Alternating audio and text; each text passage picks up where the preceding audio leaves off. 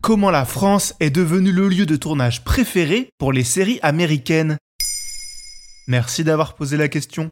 Vous connaissez New York et chacun de ses coins de rue grâce aux séries américaines dont nous sommes abreuvés depuis des années. Sans être allé là-bas, vous avez une idée assez précise du folklore US. Outre-Atlantique, c'est notre hexagone qui est exotique. Et la France attire les productions américaines pour un épisode ou plus, en tombant parfois dans le travers de certains clichés. C'est pour l'effet carte postale alors?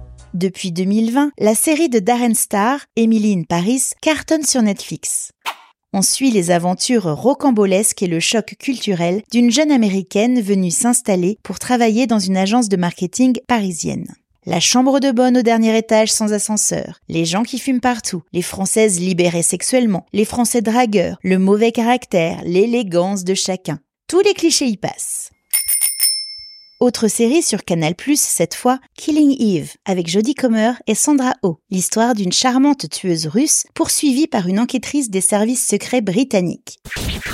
Quatre saisons entre 2018 et 2022 qui nous font voyager à travers toute l'Europe et souvent à Paris, où l'héroïne Villanelle a un appartement cossu de style haussmanien. Et comme elle a des goûts de luxe, entre deux assassinats, on se balade dans les endroits glamour de la capitale, comme la place Vendôme, le quartier de Saint-Germain-des-Prés ou les jardins du Palais Royal. Nous sommes aussi réputés pour le romantisme.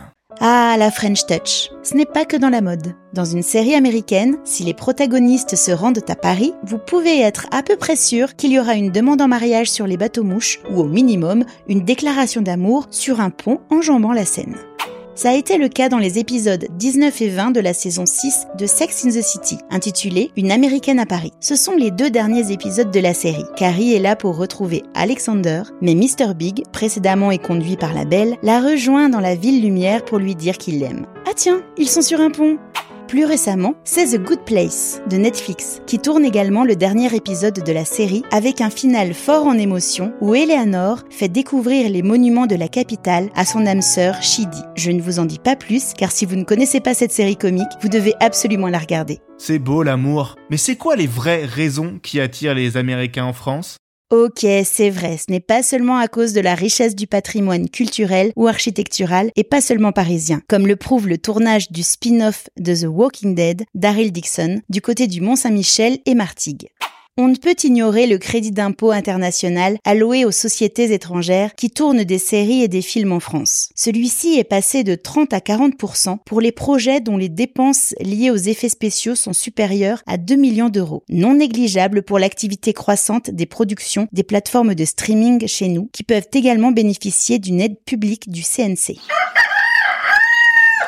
Enfin, Cocorico. Grâce à des sociétés et de bonnes écoles de formation, la France est balèze en effets spéciaux. Il ne manque plus à la France qu'un outil indispensable, un complexe de plateaux et de production cinématographique du type Hollywood. Rien que ça. Le projet est dans les bobines pour 2025 dans l'Hérault. À suivre. Maintenant, vous savez, un épisode écrit et réalisé par Béatrice Jumel. Ce podcast est disponible sur toutes les plateformes audio. Et si cet épisode vous a plu, n'hésitez pas à laisser des commentaires ou des étoiles sur vos applis de podcast préférés.